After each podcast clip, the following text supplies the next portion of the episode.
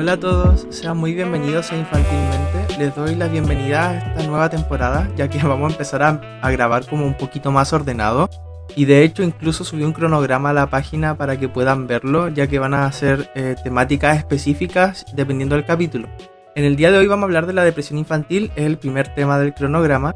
Y antes de empezar les quería dar eh, las gracias de corazón de verdad porque se han contactado ya varias personas conmigo por ya sea por WhatsApp, por Twitter y me han dicho que les gusta el podcast. De verdad me hace sentir muy bien porque siento que hay gente allá escuchando, allá afuera en el mundo del internet, escuchando lo que yo estoy intentando transmitir de la salud mental infantil, que es algo súper importante. Y al mismo tiempo me dan una retroalimentación de, de si los temas son interesantes, de si estoy diciendo bien las cosas, Igual eh, de pronto una chica me corrigió un, término que ocupé mal en el segundo capítulo, si no me equivoco. Igual me sirve mucho eso porque no soy perfecto y me equivoco en algunos conceptos y me, me encanta que puedan sentirse con la confianza de hablarme, de decirme qué les gusta del podcast y de decirme qué podría mejorar. Entonces, antes de comenzar quería darle las gracias por eso.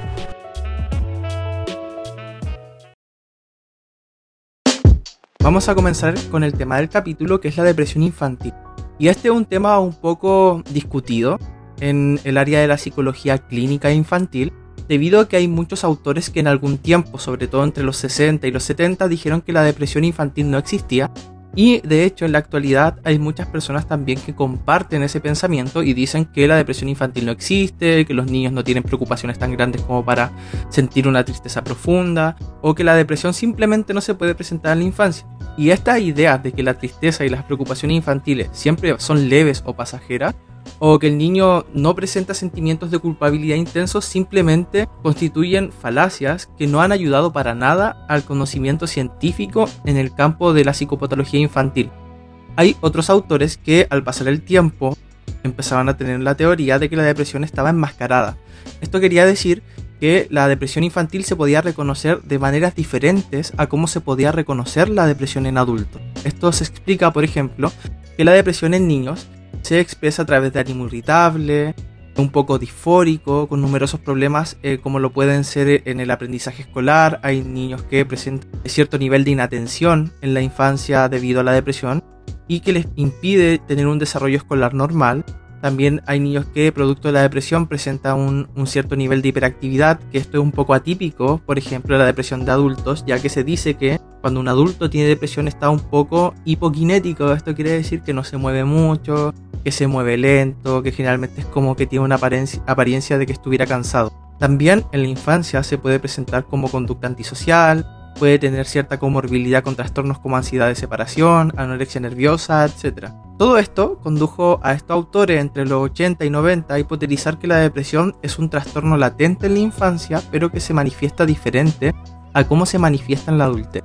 La depresión se puede definir eh, como este problema psicológico bastante complejo es un trastorno del estado del ánimo y cuyas características principales, al menos en la adultez, son un estado de ánimo bajo, una falta de, motivación y presentación de anedonia, que esta falta de o esta incapacidad de sentir placer ante las cosas que antes sí le provocaban diversión, placer, etc. En cambio, en la infancia se puede ver como un ánimo irritable, disfórico, una falta de motivación, al igual que en la adultez, una disminución de la conducta instrumental adaptativa. Esto quiere decir que a los niños les va a costar un poco más acomodarse a las exigencias de su entorno, como lo puede ser el paso de un curso a otro, el pasar de una tía de jardín a una profesora de enseñanza básica que le va a enseñar a leer, que le va a enseñar matemática. Y esto se caracteriza por tener como repercusión alteraciones del sueño, alteraciones del apetito, que de verdad es súper común verlo en niños que están deprimidos. Esta falta de sueño, este apetito bajo, en el que no se comen las comidas, en el que les cuesta mucho dormir debido a que tienen pesadillas o sueños un poco perturbadores. También hay una actividad motora eh, un poco hiperactiva o por el contrario puede irse a una actividad motora disminuida. Hay cansancio, especialmente matutino, es decir, en las mañanas, cuando se están levantando, no se quieren ir al colegio y no un cansancio que se puede ver, por ejemplo, porque no duerma por estar jugando videojuegos o este cansancio como de que le da flojera. Es un cansancio de verdad que se puede apreciar, por ejemplo, en sus formas de moverse, de interactuar con la familia, con sus hermanos, con sus primos, etc. También, y un concepto que es súper predominante en la depresión, sobre todo adolescente, es un concepto pobre y bajo de la autoestima, del autoconcepto. Es decir, que esto acarrea también sentimientos de culpa, dificultades para concentrarse, para sociabilizar con sus pares debido a esta sensación de incapacidad o de baja autoestima. Y también puede, eh, en los peores casos, en los casos un poquito más severos, haber ideas de muerte o de suicidio.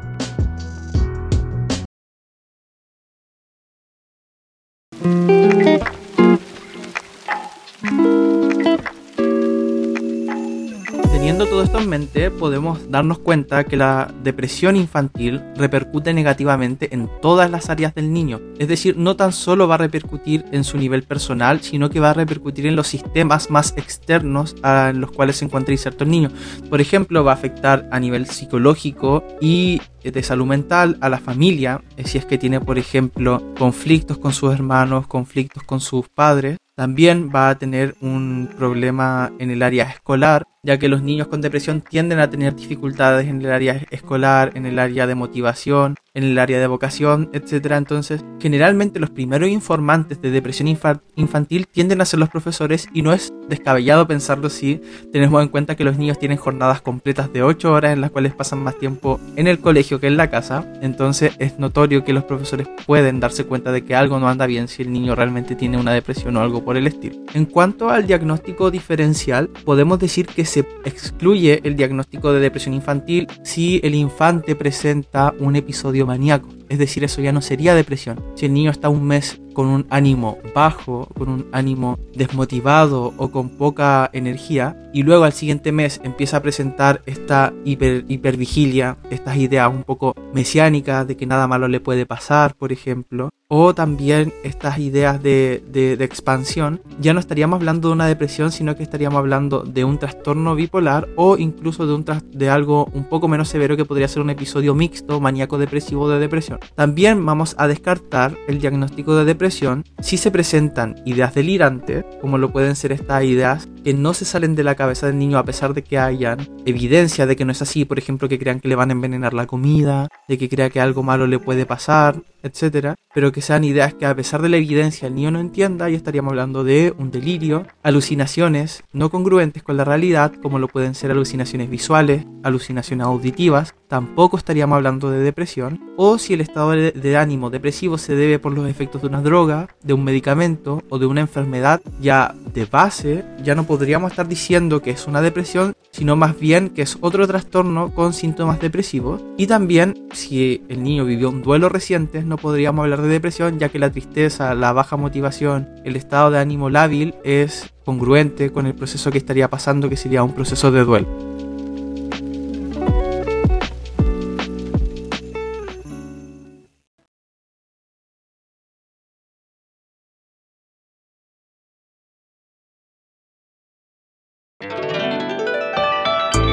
Diagnóstico de depresión mayor, tienen que estar presentes 5 o más de los síntomas que voy a nombrar a continuación. Deben estar presentes todos los días alrededor de 2 semanas y uno de ellos debe ser el estado de ánimo depresivo o pérdida de interés o placer en las cosas. Vamos con los criterios estado de ánimo depresivo la mayor parte del día, marcada disminución del interés o placer en todas o casi todas las actividades la mayor parte del día, aumento o pérdida significativa de peso o disminución o aumento del apetito, insomnio o hipersomnia. Por un lado, a la gente le cuesta mantener el sueño más que quedarse dormido, y la hipersomnia se basa más que nada en que tienen sueño excesivo, agitación o retardo psicomotor observado por otros, fatiga, pérdida de energía, sentimientos de inutilidad o de culpa excesiva o inapropiada, capacidad disminuida para pensar o concentrarse o indecisión, y por último, recurrentes pensamientos de muerte, suicidio, intento de suicidio o un plan específico de suicidarse.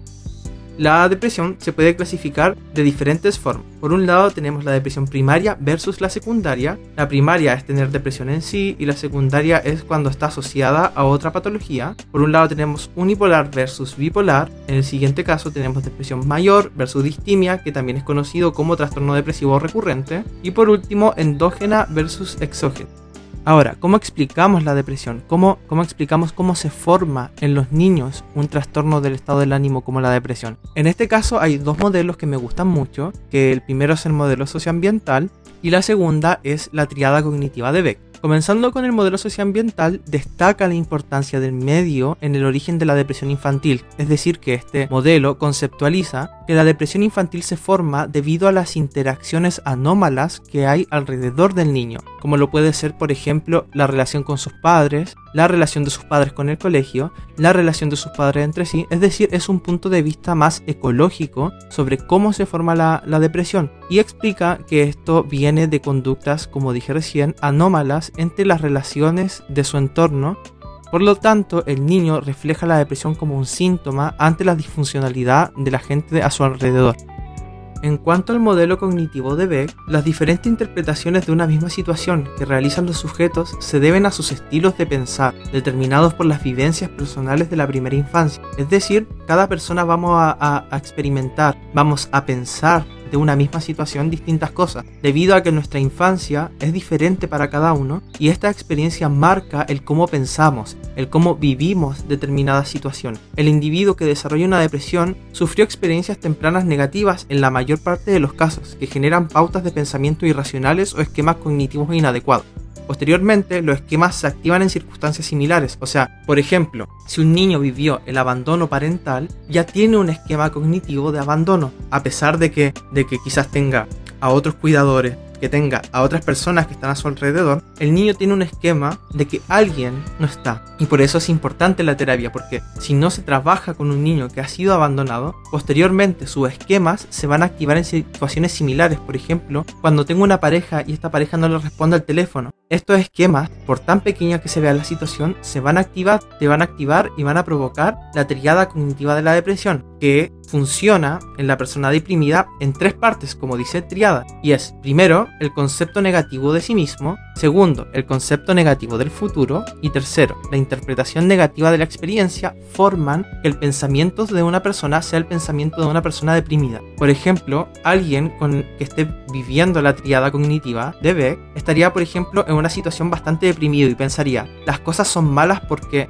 yo soy desgraciado, yo soy malo, voy a tener una vida así siempre porque no la voy a poder arreglar. Ahí hay un concepto negativo de sí mismo. Si se dan cuenta está pensando, no la voy a poder arreglar. Soy malo. Es algo personal está tomando como su baja autoestima está atacando directamente a su persona. Luego, en el concepto negativo del futuro, puede pensar, haga lo que haga, voy a fracasar. Aunque me esfuerce, no va a resultar. Aunque me esfuerce, algo va a pasar. Esto sería un concepto negativo del futuro, que sería la segunda parte de la triada cognitiva de Beck. Y por último, la interpretación negativa de la experiencia. Por ejemplo, si la persona se sienta así está negativa todo el tiempo y por lo tanto no estudia y por lo tanto tiene una mala nota, va a pensar todo ha sido siempre malo. Yo ya lo sabía, iba a resultar mal. Eso es una interpretación negativa de la experiencia que forma la tercera parte de la triada cognitiva de Beck. Las personas, o en específico los niños y adolescentes con depresión, no discuten la validez de sus pensamientos negativos, es decir, que estos les atacan y no dicen, pucha, quizás me fue mal porque no estudié, sino que al tiro cree en el pensamiento que viene a su cabeza que dice me fue mal porque yo soy estúpido o yo soy tonto. A pesar incluso de que la evidencia objetiva, por ejemplo, las notas que han tenido antes no han sido malas o las cosas que han hecho antes les ha salido bien, a pesar de esto siguen creyendo esas cosas porque sistemáticamente cometen errores de pensamiento o mejor conocidos como distorsiones cognitivas. Y una de las más comunes son las siguientes que les voy a nombrar. Primero está la inferencia arbitraria la extracción de conclusiones sin información suficiente o con datos en contra. Un niño ve en la calle a varios compañeros como hablando entre ellos y sonriendo, por ejemplo, se pueden estar contando hasta un chiste entre ellos y piensan que se ríen de él. Un adolescente cree que no le cae bien, por ejemplo, a un compañero, a pesar de que todos los fines de semana ese amigo lo invita a salir. Por alguna razón cree que no le cae bien. Está haciendo una inferencia arbitraria. A pesar de que no tenga información suficiente a su favor, cree algo porque sí, más que nada, o porque su autoestima le impide pensar algo mejor. Luego está la abstracción selectiva, que es la focalización de la atención en detalles fuera de contexto, al mismo tiempo que se ignoran aspectos relevantes de la situación, como por ejemplo, eh, un joven le regala a su polola un collar. Eh, polola para los que no son de Chile es como novia. le regala un collar y la novia le dice como que está precioso, que es lo más lindo que le ha regalado, le saca fotos, está súper contenta por el regalo, pero dice, ay, no tuviste que haberme regalado algo tan caro. Pero entonces el adolescente se va a quedar como, no le gustó el regalo, no le gustó que yo le haya regalado esto. Eh, me estaba diciendo que sí recién solo para hacerme sentir bien, pero en realidad no le gustó. Eso se debe a la abstracción selectiva, se focalizan solamente en lo malo y no en lo bueno. Luego está la sobregeneralización, es decir, la elaboración de conclusiones generales a partir de hechos que ya pasaron antes. Por ejemplo, una niña mm, rechaza una invitación a salir porque en la, en la antigüedad intentó salir con otra persona a bailar y le fue mal, entonces cree que todos los hombres son iguales. Luego está la magnificación y minimización, que son errores opuestos, que consisten respectivamente en sobreestimar las dificultades o los fallos e infravalorar las propias habilidades de éxito. Por ejemplo, los jóvenes tienden a, a martirizarse por sus errores, pero cuando hacen cosas bien no se percatan ni tampoco le dan mucha importancia. Siguiendo con las distorsiones cognitivas, encontramos la personalización, que es asumir la responsabilidad de eventos negativos que no tienen nada que ver con ellos mismos. Por ejemplo, que un profe llegue enojado y el niño piense que es por él, cuando en realidad eso no es así. Y por último, hay muchas más, pero estas son las que yo les voy a presentar, está el pensamiento dicotómico, que en resumen es el pensamiento blanco y negro. Es decir, que o esta persona me, me ama o esta persona me detesta o me va a ir muy bien o me va a ir muy mal. Y este pensamiento dicotómico lleva a que las personas, a que los adolescentes y los niños con depresión infantil tengan más problemas para sociabilizar, tengan más problemas para aceptar situaciones de su entorno y cosas por el estilo. También el pensamiento dicotómico se puede dar en niños cuando llega un nuevo hermano y piensan, ahora todo el amor se va a ir para mi hermano y no me va a quedar para mí. Eso ya están teniendo un pensamiento dicotómico, es todo nada, no puede haber división para ello. La investigación eh, ha puesto en manifiesto en la depresión infantil y adolescente que existe una visión negativa de uno mismo, es decir, esto se refleja en la autoestima, entonces lo podemos ver, y también hay una visión negativa del mundo.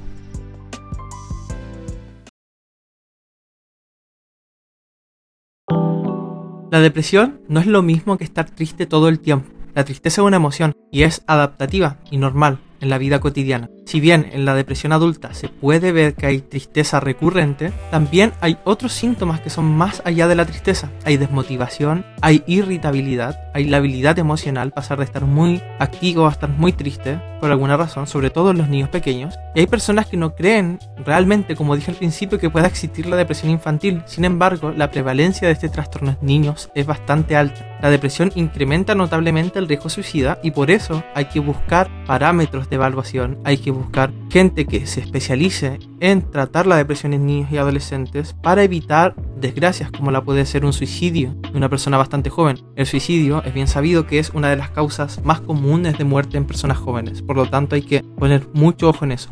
Es un trastorno del estado del ánimo, como mencioné, y el DSM-5 lo categoriza de la siguiente forma es decir, que clasifica la depresión en los siguientes aspectos. El primero es desregulación destructiva del estado del ánimo, que se suele dar en niños pequeños, la depresión mayor, que puede ser un episodio único o persistente, que cuando pasa a ser persistente se llama distimia. Luego, otro tipo de depresión es la depresión disfórica premenstrual. En la siguiente se encuentra depresión inducida por sustancias o medicamentos. En la siguiente, depresión debido a afección médica, otros trastornos depresivos especificados y no especificados. Las áreas afectadas por la depresión en la infancia son el área cognitiva, el área afectiva y el área motriz. Es decir, por ejemplo, en el área cognitiva hay pesimismo generalizado, disminución de la atención y concentración. En el área afectiva hay sentimientos de culpa, desesperación y tristeza, niños que generalmente muestran sus emociones con ira, con rabia o con desregulación, y en resumen un estado de ánimo como lábil e irritable. En el área motriz hay pérdida de apetito, hay fatiga, hay insomnio, hay hipoquinesia, que es decir, como movimiento reducido, hay hiperquinesia, cuando se mueven mucho, y cosas por el estilo. La causa de la depresión infantil puede ser específicamente por muchas cosas, pero para que se hagan una idea, las más frecuentes pueden ser la exigencia de los padres por la escuela, la exigencia de los padres en general, por ejemplo, estos papás que no dejan que el niño tenga ni un tiempo libre y que esté del colegio a las clases de piano, de las clases de piano, a las clases de idioma, que no le dejan espacio para ser niño. Ansiedad de separación puede provocar también depresión. Se suele dar de niños desde entre 6 y entre 2 y 6 años. La muerte de un ser querido, una mascota, puede generar un duelo que se complejice, provocando una depresión. Abuso sexual infantil, la soledad y la violencia y problemas para adaptarse en el colegio. También hay factores protectores contra la depresión como lo pueden ser un apego seguro. Un niño con apego seguro y que se deprima va a tener más posibilidades de sanarse rápidamente a un niño que no tenga un apego seguro. La autorregulación emocional ayuda mucho a la depresión. Un buen autoestima y que no se vea afectado al 100% por la depresión va a ser un factor protector crucial para una buena terapia. Un buen sentido del humor, buenas relaciones de amistad y de familia en las cuales apoyarse, logros personales que sean valorados socialmente, un nivel de inteligencia normal a alto, una práctica de deporte o actividad física recurrente y participación en clubes o voluntariado.